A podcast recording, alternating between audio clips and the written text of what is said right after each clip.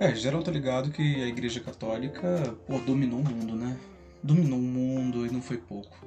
Caraca, bicho, só de Idade Média aí, mil anos brincando. 500 anos de baixa Idade Média, 500 anos de alta Idade Média. E, mas é aquela pergunta, como? Como que os caras chegaram até lá? Como que rolou para o cara poder chegar nesse patamar e se manter, né? Porque é, tu chegar num nível monstruoso onde tu detém todo o poder é uma coisa, é um rolê. Mas tu se manter durante mil anos e até hoje, né? Tem uma força boa, cachorro, late mais aí. É, tem uma força monstruosa até hoje, apesar de já ser muito diferente, dada a separação política entre o poder da religião. É, aqui nem tanto, né? Aqui ainda tem umas paradas esquisitas. Mas teoricamente já tem a separação entre o poder político e religioso, a não influência religiosa no funcionamento do Estado. Mas como é que foi esse rolê? Tava lá na Idade Média, rolando já, não sei o que. A igreja olhou assim e pensou: pô, mano, eu quero virar uma instituição secular, eu quero durar para sempre. Tão bom a vida aqui, rapaz. Não queria abrir mão disso aqui, não, isso é tão bom. Como é que eu posso fazer para conseguir isso? Aí, o que, que a gente. Ah, uma coisa, que foi até bom entrar nesse ponto eu tô fazendo sem roteiro, faço essas paradas de cabeça, então por isso que vai de um, um fluxo estranho, é bem orgânico. Aí qual foi o rolê? Eles pensaram assim, bom, é, temos que procurar para poder saber como, como, quem vai me ensinar como vir uma instituição secular e o erro é da galera que fala que ah, a Idade Média foi a Idade das Trevas. Não, não foi a Idade das Trevas. Acontece que todo conhecimento estava tava dentro das universidades, né? Ele não era acessível, mas tinha. Não é que não tinha, era todo mundo retardado. Não, não. A galera tinha muita gente monstra. E o, o que a igreja fez para conseguir esse poder secular foi exatamente isso. Eles foram na Universidade de Bolonha, que tem quase mil anos de existência. Eu acho que é 975, 973, por aí. Tem por aí, depois pesquisa. 973, que eu vou botar aqui, anos de existência mais ou menos. E falaram, galera, ó, eu preciso virar secular. E aí os universitários ficaram lá, fizeram um estudinho, fizeram, anotaram uns post-its aqui, em outros post-its ali e falaram: então, para tu ser uma instituição secular, você vai precisar é, de poder, poder militar, você vai precisar de money, dinheiro, bufunfa, verdinha, cascalho, e você vai precisar também de unidade. O que, que é unidade?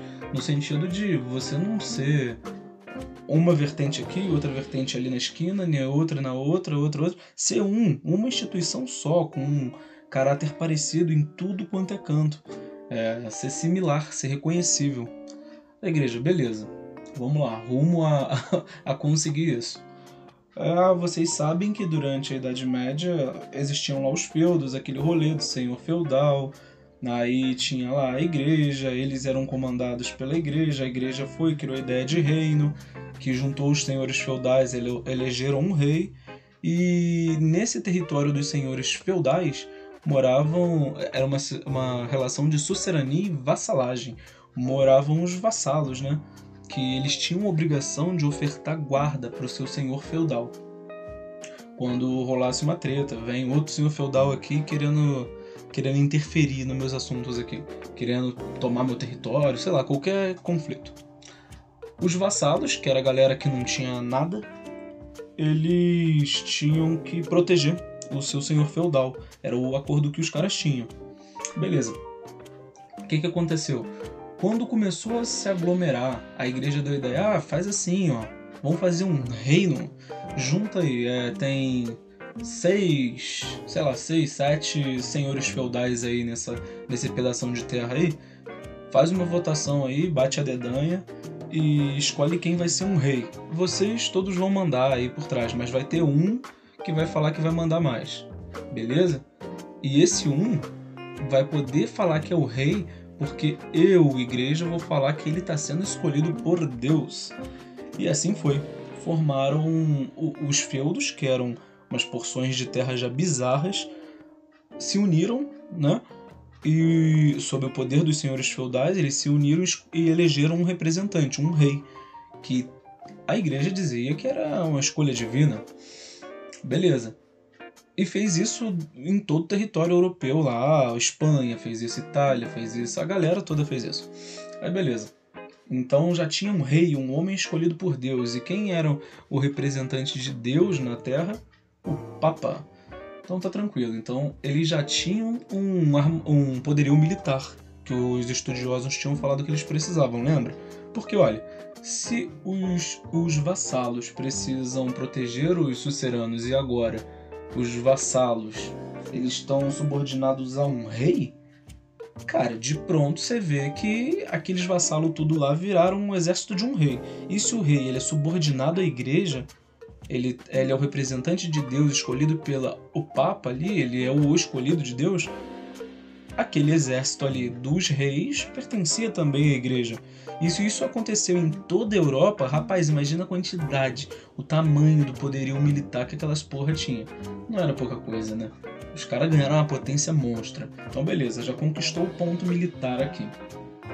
O segundo, qual que era? Ah, dinheiro. Dinheiro. Essa essa é triste, eu fico triste quando eu falo disso. É, dinheiro, dinheiro, eles precisavam de dinheiro.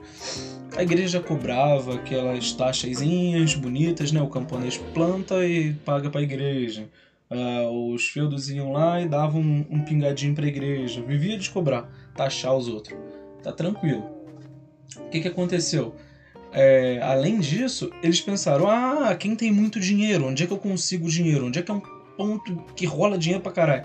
Judeu. Judeu sabe mexer com dinheiro, sabe fazer a grana rolar. E por mérito. É, se eles conseguem isso é porque eles mereceram. eles mereceram. Mas aí judeu sabe fazer o dinheiro entrar né, na caixinha. Então. Ah, e os mouros também tinham uma grana, né? Uh, eles faziam lá aquele. a Rota da Seda, aquele rolê lá. Então o que, que eles fizeram? Eles criaram as cruzadas para poder interceptar aquele caminho onde rolava dinheiro e criaram o Tribunal da Santa Inquisição, que falava: ah, mas os judeus são tudo herege porra, esses judeus aí são safados, rapaz, tudo herege, não sei o que, não sei o que. E matava a galera. Aí o judeu tinha duas opções. Ou ele desistia da própria fé, é, abdicava de seus bens e vivia, recebia ali um nome tipo Silva, Ramos, Oliveira, Terra. É, se você tem nome Terra, Silva, Ramos, Oliveira, algum nome desses aí, ou qualquer nome que remeta à natureza, pode ser que lá atrás você tenha um familiar judeu que a igreja fez isso aí, ó, contigo. Gente boa, né? A igreja. Aí, beleza. Eles iam lá, destituíam tuas posses e você vivia com um nome desse se, se admitindo como cristão. Só que, se você não quisesse desistir da sua fé, renunciar à sua fé, eles te matavam, né? O Tribunal da Santa Inquisição era bem criativo no jeito de te matar tinha muitas, muitas formas de te matar. Então eles iam lá, te matava e pegava teus bens. Então tu que escolhia qual ia ser o rolê. E começaram a taxar, taxar a galera, via o judeu, catava o dinheiro dos caras, coitado. Catava o dinheiro deles. E aí que eles começaram a fugir para Espanha, Portugal, e aí que Portugal, Espanha, é, depois até para Holanda. Holanda também a Inquisição não pegou, não vingou, não virou moda lá não. Aí, nesses cantos, eles conseguiram e começaram a investir dinheiro lá, mas isso é um assunto para outra conversa. Que é da hora pra cacete também. Mas ó, só aí eles já tinham conseguido ganhar dinheiro. Ganhar dinheiro e poderio militar. O que que faltava? Unidade. Por que unidade? Cristianismo gigante. Cristianismo, porra, bizarro. Pegando pedação da Europa ali, basicamente a Europa inteira só que conforme ia tendo contato com outros deuses, com outros deuses, com outras religiões, com outros povos, ele era meio, sabe, vai mudando, vai se misturando, pegando mania dos outros. E foi assim. Por exemplo, é capaz. Não, buzina mais alto aí, por favor. É capaz de alguém me dar uma pedrada se eu falo isso aqui. Ainda bem que é podcast. Porque senão tomava uma pedrada. Mas 25 de dezembro.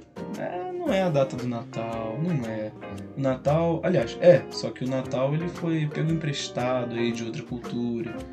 Nem vou me aprofundar nisso não, porque senão tomo pedrada. Galera, não tem paciência para esses papos não. Ah, mas foi isso. Foi isso. Eles começaram a pegar os hábitos de outras culturas e o cristianismo era um aqui em Portugal, era outro na França, era outro na Itália, era outro ali, era outro aqui. Vai mudando assim, vai toda hora, cada hora é um. Não se decide. Não se decide. Tinha cada um tinha um hábito. E isso era ruim. Porque no final, o que, que era o cristianismo? Não se sabia, não se sabia. Então a igreja falou: bom, ó, agora vai ser assim, assim, assim. Criou os dogmas, né? Aquela, a liturgia, a forma que a missa ocorre, os dogmas, os, o que pode e o que não pode. Unificou, sabe? Igual no direito. Codificou, positivou aquelas normas. É, como era, positivou as características dele, fazendo com que ele fosse o mesmo em um canto, em outro, em outro, em outro, sabe? Ele fosse mais universal. Contanto que se for aqui, eu moro em Petrópolis, se for no Rio de Janeiro, se vier aqui numa missa em Petrópolis, depois você for numa missa católica na Argentina, rapaz, vai ser igual. É, tirando o idioma, né? Lógico. Isso é óbvio. Mas vai ser igual. Senta, levanta, onde começa, onde acaba, vai ser igualzinho. Porque eles precisavam de unidade.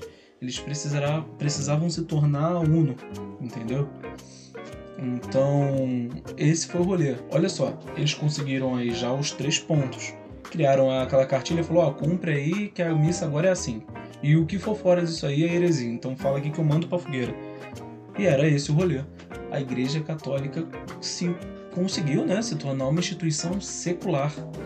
Cara, não, se tu for olhar, não tem muito tempo. Vou deixar aí a, a curiosidade para instigar a pesquisa. Não tem muito tempo assim, historicamente falando, que a Inquisição acabou, o Tribunal da Santa Inquisição que queimava a galera, que via assim, ah, tô fazendo nada, vou tacar fogo aqui, que queimava bruxa, sabe aquele rolê? Torturava o pessoal, vendia é, vendia pedacinho do céu, indulgência, falando que agora estava perdoado, que agora ia pular o purgatório. Essa galera aí, lógico, que foi amenizando com o tempo. A revolução. Ô oh, caralho o iluminismo chegando aí, é, né? Ele, ele mudou um pouco essa concepção, mas a Inquisição ela foi fechar as portas de vez tem pouco tempo. Pesquisa aí, ó. É, quando acabou a, a, o Tribunal da Santa Inquisição?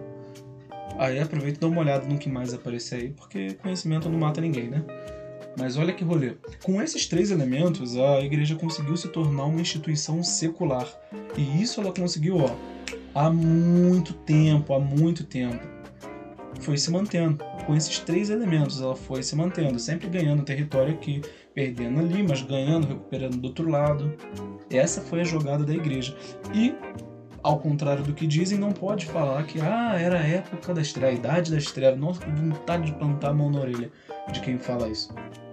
Porque foi graças a uma estratégia tra é, traçada por, por estudantes, por acadêmicos, dessa época da pseudo-idade das trevas que a igreja conseguiu se tornar secular, meu irmão, durar um milênio, durar mais de um milênio, né? Cara, isso é muito monstro. Isso é muito da hora. É muito da hora. Pô, vai falar que o cara fez por sorte. Não foi, cara, foi estratégia. Foi bom, foi ruim? Não sei. Eu acho que foi ruim. Não sei não. Eu acho que foi ruim, foi uma merda. Sacaneou uma galera aí, mas também em decorrência disso que a gente conseguiu ter as grandes navegações. Ah, também não foi coisa boa, grande navegação, porque tráfico negreiro, exploração, colonialismo, veio tudo daí. Porra, a igreja foi só a fonte do mal mesmo. Tá aí mais um devaneio esquisito sobre um tema esquisito também.